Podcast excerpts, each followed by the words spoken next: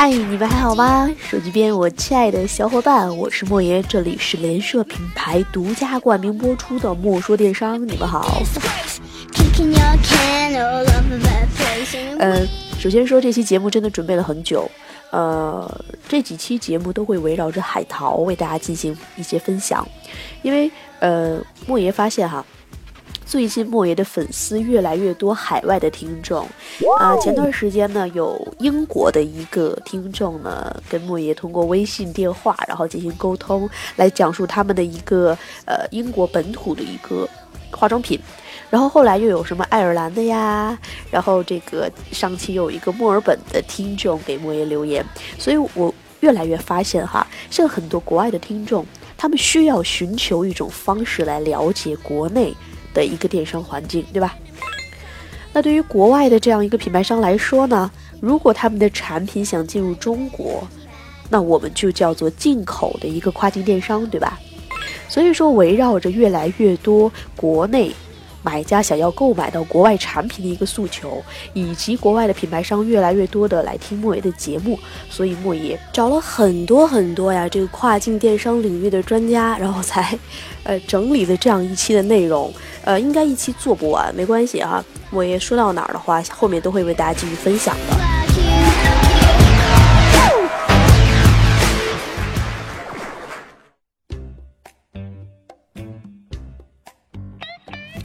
首先，今天我们直接进入主题哈。关于海淘的定义呢，我曾经在莫说电商啊有一期节目叫呃万众瞩目的海淘教程里面讲过。然后呢，那个海淘的定义啊是针对于买家的。其实，简单的说就是我们在海外买货，对吧？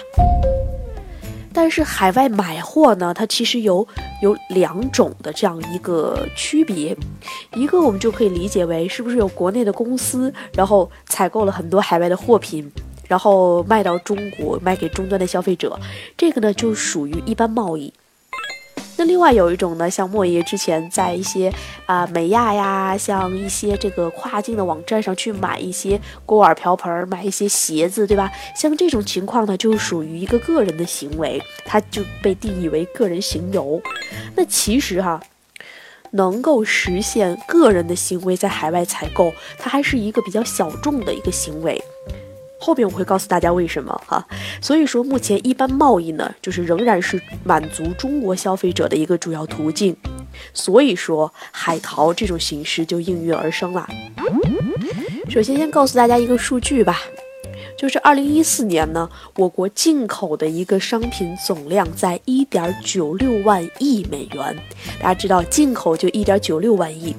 其实早在五年前呀。它进口的数据也只有一万亿美金，也就是说，仅仅历时了五年，我们整体的这样一个进口商品的数据就已经翻倍了。那这样的一部分进口数据呢，它主要有两个哈两类的这个产品和两种的原因。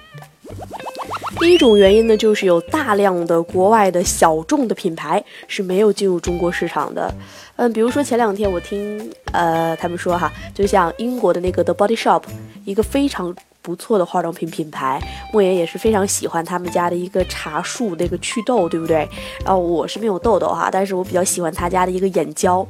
然后这个品牌它就是没有办法进入中国的。那是其实上次英国的那位听众哈。他在跟莫言沟通的时候，我们也交流过，他就跟我说哈，他说你看，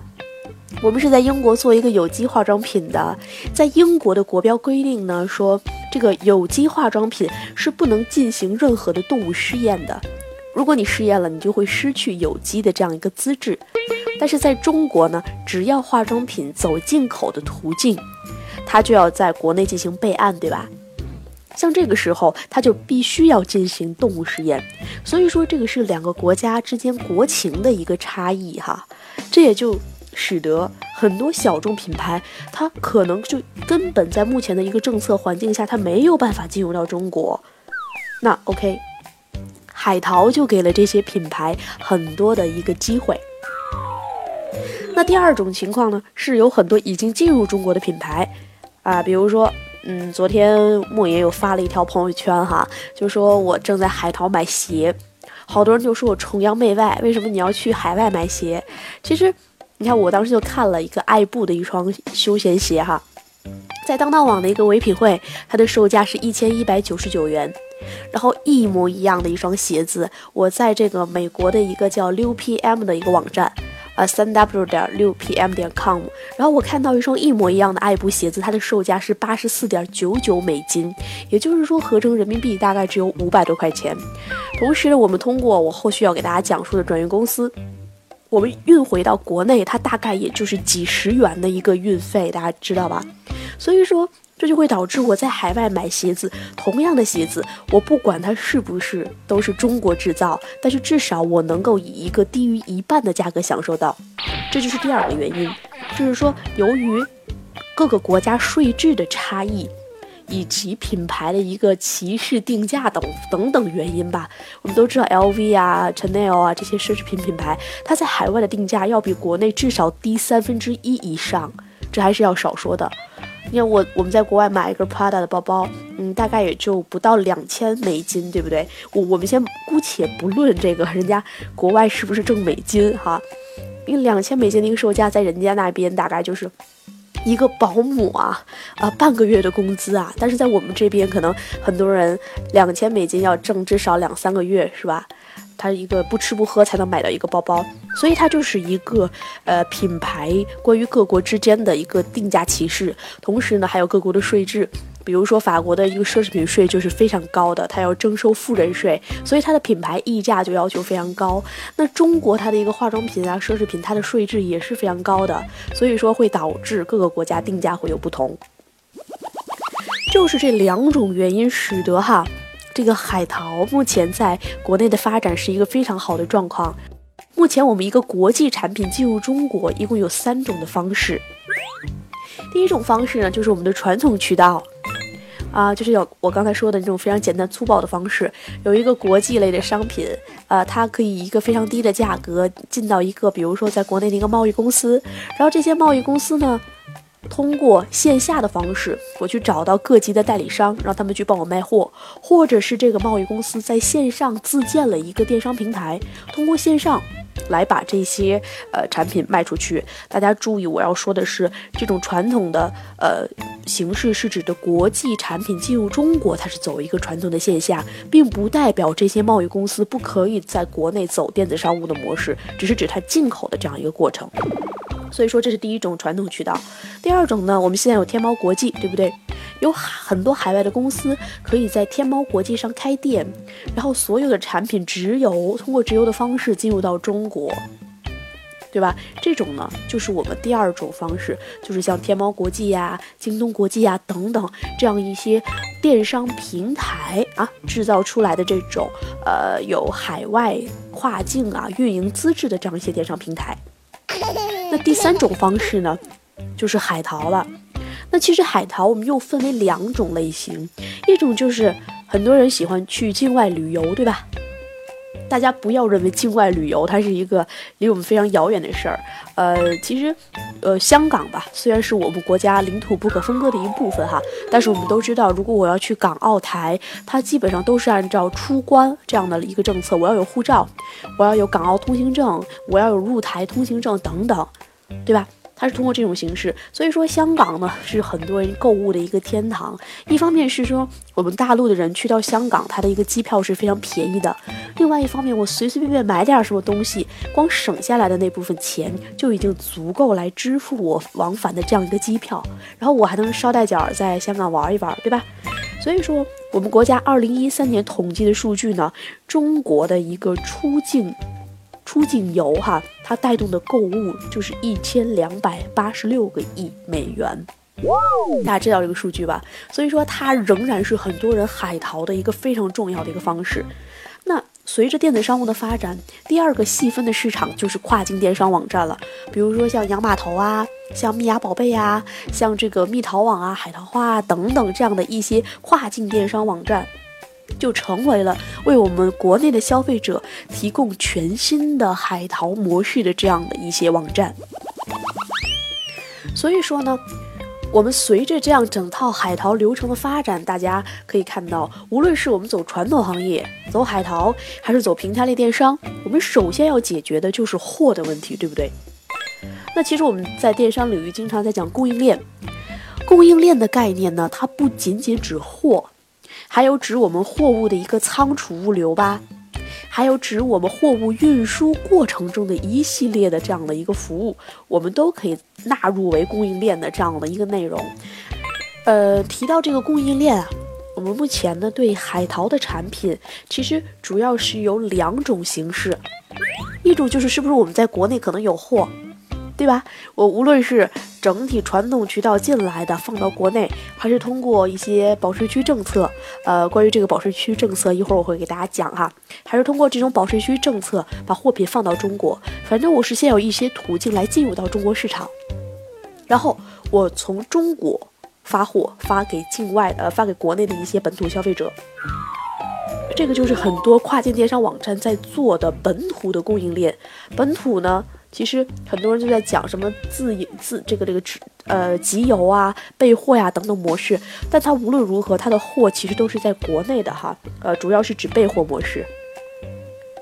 那其实本土供应链呢，就是很多跨境电商网站现在在选择的一种方式。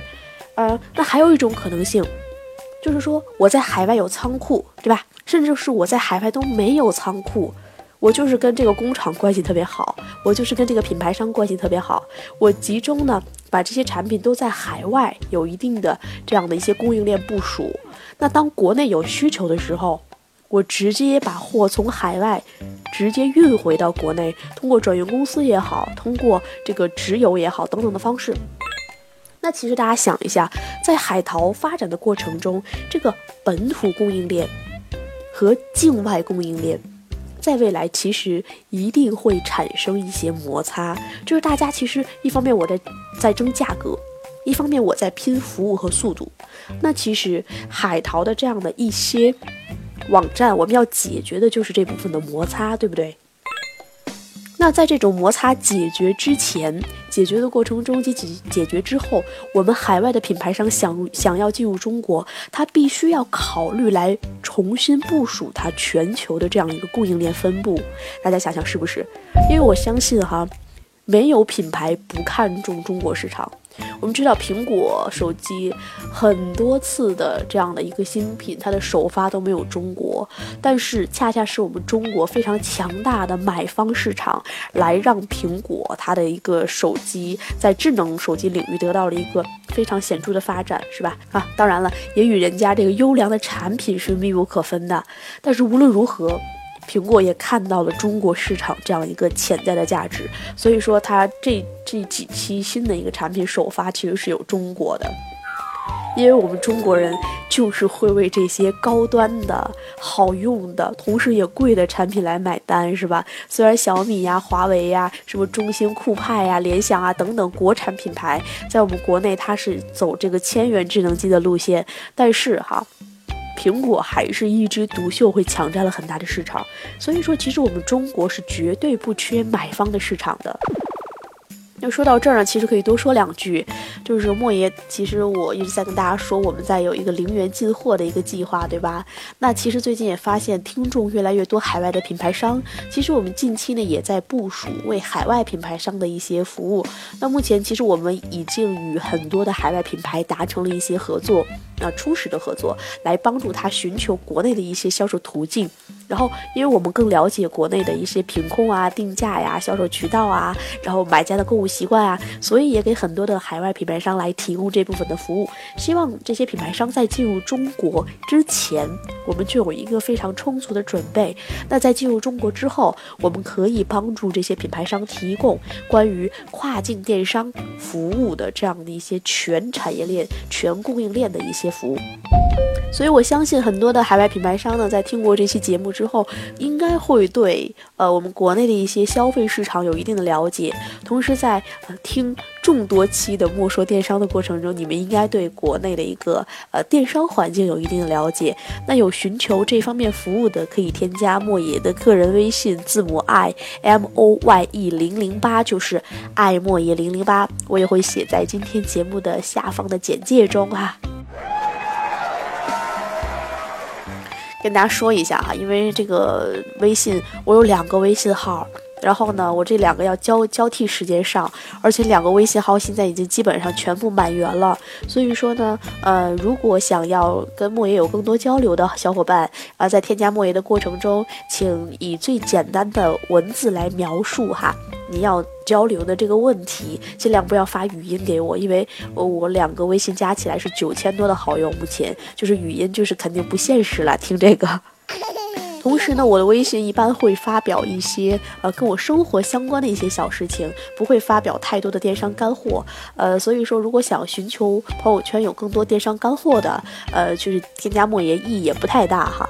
呃。反正大概就是这样一个情况。呃，如果想要关注更多电商的干货，可以关注我公司的微信 t y z x 零二二，就是天意智讯的拼音字头零二二哈。那我们会定时发一些公司的一些最新服务内容，发布一些电商的一些新的知识，以及呢一些呃有价值的音频或者是课件的一些素材，可以关注一下哈。那好了，我们继续回来哈。那当品牌商考虑部署全球供应链的时候啊，我们呃也了解了一些整个海淘的流程，对吧？所以说我们要寻求商机呢，刚才是对品牌商来来科普的，下一步呢就是给很多国内的创业者以及海外的创业者，如果想要寻求哈在啊海淘以及跨境电商这条路上的一些创业的机会，我们可以就去拆分整条的海淘流程以及整套的供应链了。大家想想，我们在全套的海淘流程中，一共有几个环节？供应链是我们刚才说的一个最主要的环节。那围绕着供应链，是不是我们有一个全供应链的一个创业的机会？还可以，我们把供应链进行拆分。比如说，我有什么货品，从货品采购这方面，我是不是有一个环节？那第二个环节，就是在全产业链运输的这样一个过程中，它是有一定的环节的。第三就是我进入中国，是不是有海关清关的过程？那还有一个非常重要的环节，就是我在国内如何卖给消费者。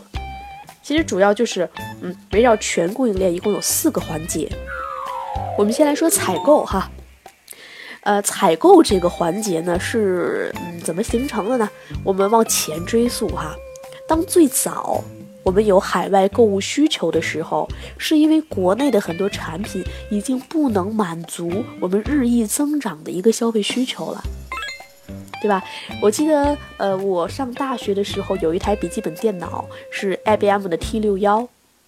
然后当时呢，就是妈妈从国外带回来的，然后也是托人从这个呃美国飞回来的过程中，还把这个电脑的包装都拆掉了。然后呢，这个拆掉的过程中，就是说来凸显这个是我个人使用的电脑，而不是一个我我要就是偷税漏税也好，我要这个啊背包客也好来背回来的，就是我个人来使用的一台电脑。然后直接呢从美国飞到了北京。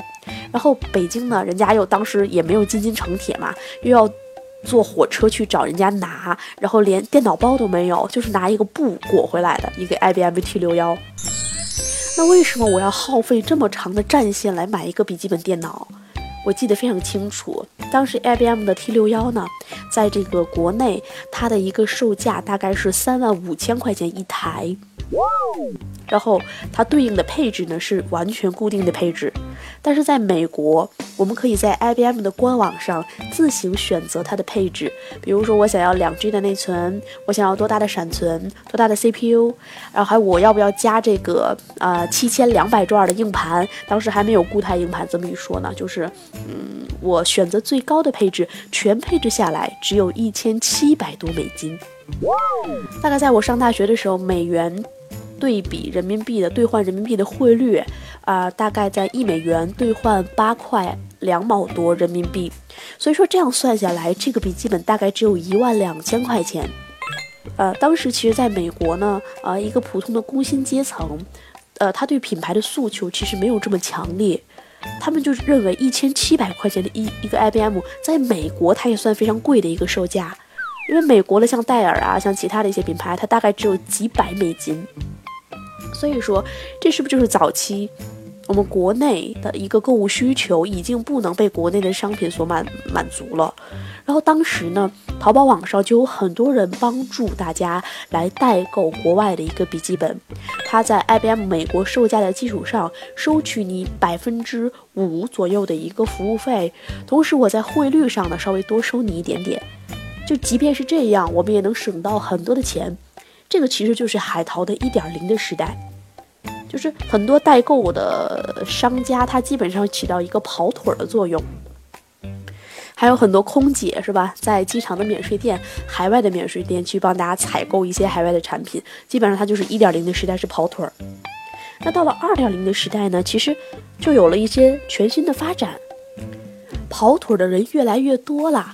国内的这个市场呢，还也仅停留在一些像三 C 数码呀、母婴啊等等类目，像这个时候。就有了第二个阶段的诉求，就是很多人想要去国外买东西，但是我不知道我该买什么，是不是有这个道理？所以说，就有很多以买手作为导向的这样一些跨境电商的平台，就是这样横空出世了。我们讲的都是海外的买手团队，我我们的买手团队啊，知道什么样的产品符合中国市场，然后我们替大家在海外去选购，选购完了，我开始压货了。然后我把这些货拿到国内之后呢，我再卖给国内的一个终端消费者。这个其实是跨境电商发展第二点零的阶段。那随着这个全球的网络越来越发达，全球的商品信息越来越透明，那二点零版本大家买什么的阶段也是陆陆续续不能被满足了。我都知道我要买什么了，我要买爱他美的奶粉，对吧？我要买这个苹果手机，呃，我要买苹果的电脑，我要买什么可瑞康的奶粉，这是母婴和三 C 数码领域，对吧？同时呢，呃，我知道国外的爱酷的鞋子、九溪的鞋子都要比国内便宜。当我知道我要买什么的时候，那跨境电商的三点零的时代就到来了，就是找谁买。大家想一下，我我是我是来干代购了，对吧？我也知道国内大家都想买什么了，那我怎么能够拿到一个合理、性价比高的竞争价格？我既能保证我的价格有优势，同时保证我能挣到更多的钱。我是找海外的一级代理商来买货，还是二级代理商，还是品牌商，对吧？我要找谁买？其实前两天啊，莫言的一个朋友哈，去我们去沟通了一个法国的一个非常顶尖的化妆品品牌，还有法国的一些药妆品牌。其实，在法国就是这样的一个情况，因为他们都知道中国的市场非常强大，所以说很多的小众品牌已经进入到中国市场了。他在国内有分公司，有中国制造的产品，但是很多中国的国人仍然想要买到海外的这样的一个海外制造的产品。像这个时候，品牌商就会跟渠道商签约不可以转卖的这样一些协议，就是我给你代理商可以，但是你不允许把我的产品进行下往下一级的分销。其实这也是阻拦了一些跨境电商发展的一个非常重要的因素，就是我不知道我该找谁买。所以说，其实，呃，天翼智讯。在即将开展的这样一些海淘部分的服务，我们已经谈下来的品牌商全部是开始解决所有渠道端的问题。我们来。跟品牌商进行沟通，同时我们会把我们即将出售产品的渠道告诉他，然后来预估一下市场。像这种情况下，我们来跟品牌商谈一些价格体系条件，谈一些这些产品方面的一些部署。所以这个时候就会帮助到很多想要买到海外产品的买家，以及不知道找谁买的这样一些渠道来解决实际的问题。那第一部分采购的部分我们就说完了。那第二个环节我们刚刚有说过，就是运输的过程，就是物流，对吧？大家想一下，现在包括 DHL 啊、UPS 啊、联邦快递呀等等这些国际大型的物流公司，其实无论是安全、速度等等，都能够满足我们的这样的一个呃运输及物流的要求，同时口碑好，对不对？按理说哈，这个物流应该不是阻拦跨境电商发展的一个重要因素，但是这些大型物流公司有一个问题。比如说，我从美国发一个件儿到北京，虽然它的速度很快，但是它大概要三百多块钱每公斤的一个运费，有的公司还是五百克。所以说，这样的一个很高昂的快递费，让很多想要买到这样的一些国外产品的商家也好，这个消费者也好，他是望而却步的。因为我不能哈，非常以一个非常低的价格，呃，来采购到这些产品，同时它的价格优势也就慢慢没有了，对吧？国内跟国外的一个价格。再有，还有一个非常重要的原因，如果按照我们国内海关的一个严格的标准来执行的话，我们个人能够买海外物品的一个单次单笔的一个包裹，最高限额是一千块人民币。大家想一想，一千块人民币等于什么哈？我买六罐的爱他美一箱的奶粉就已经超出限额了。所以说，大型的公司它永远是非常正规的渠道来进行整套的商务流程，这也是阻拦很多跨境电商网站以及很多有海外购物需求的，呃，简单的说就是阻拦我们国家跨境电商发展的一个非常重要的原因。所以说，在物流领域。就有很多转运公司，很多的三方物流公司应运而生，是不是？你看，就有很多物流公司。前段时间莫言买锅的时候，我从德国运回来一公斤，大概只要十八块钱，运到中国还还送到我家，你知道吧？就就是送到天津，不是送到我家，我需要自己上邮局去提货的，是这样。那其实现在一些转运公司呢，它大概的平均一公斤的售价也就是十到二十元左右。呃，加上这些什么清关的费用啊，呃呃，这些什么运费呀，还有一些拆包裹的服务费等等，送到终端买家手里也大概只就可以控制在三十块钱以内哈。但是它对应的呢，就是要在运输速度以及服务上做出一定的牺牲。就经常看到一些，嗯，海淘论坛上会有很多人用用了转运公司，然后奶粉爆罐了，是吧？然后上次听到我朋友说一个特别惨的事儿，就是，嗯，他去海关去交税，然后去拿他的奶粉，旁边呢就有一个呃奶爸，然后也去拿的拿的奶粉，就发现他的奶粉爆罐了，但是爆罐了你也要交税。然后这个奶爸就特别可怜，因为他那个爆罐爆的非常惨，这个奶粉散落在一地。然后当时他就拿这个奶粉的那个盖儿，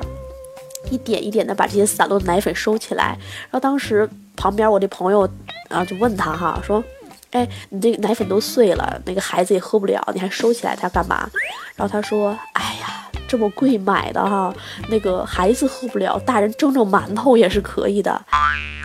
所以说呢，转运公司啊，它因为它价格有优势，所以一定会在运输速度、服务等方面会有一些潜在的风险。那这些如果想要创业的公司，你能不能在终端物流方面给大家提供一些高服务水平、高性价比的这样一个服务？它也是你创业是否成功的一个关键哈。那下面最重要的一个环节就来了，就是清关，对吧？清关它为什么说它重要呢？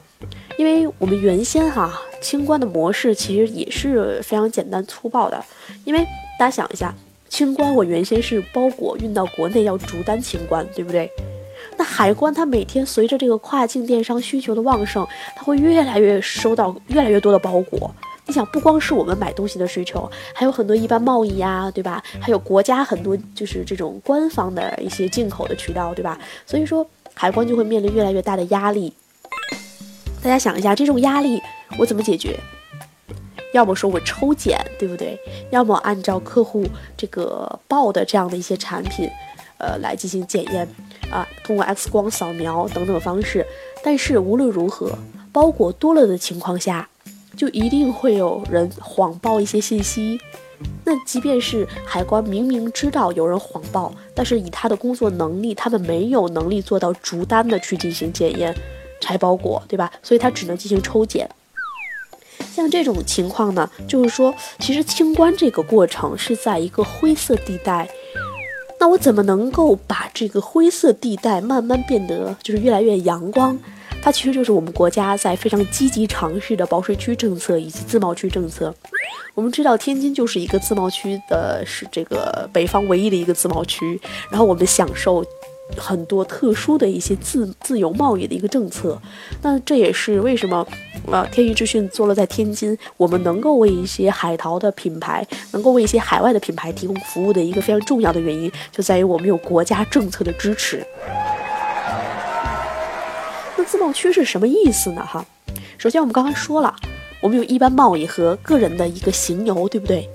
那一般贸易它其实要面向的是贸易清关，那个人行游它面临的是物品清关。那物品清关它有一个好处，就在于它可以做到关税、增值税、消费税的三税合一。那其实保税区呢就是这样，它就相当于在国内有一个自由港。这个自由港口呢，可以让国际的产品随随便便哈进出我们的自由港。那当然也不是这个，就是那个很狭义的随便啊，就是可以自由的进入到这个自由港里面啊。但是它一旦进入我的港口中，它所有的流通环节其实是受到海关的完全监管的。大家可以这样想，就比如说我进港了一千桶奶粉，我还进港了。一千套双立人的刀具，那从他进港的这一刹那开始，我的海关就已经完成了检验的过程，对吧？除了这个嗯检验以外，还有海关的一个备案，以及哈它的一个价格，我也能够得到管控。通过跟这些海外的产品的一些数据进行对接，我能够知道它的价格，对吧？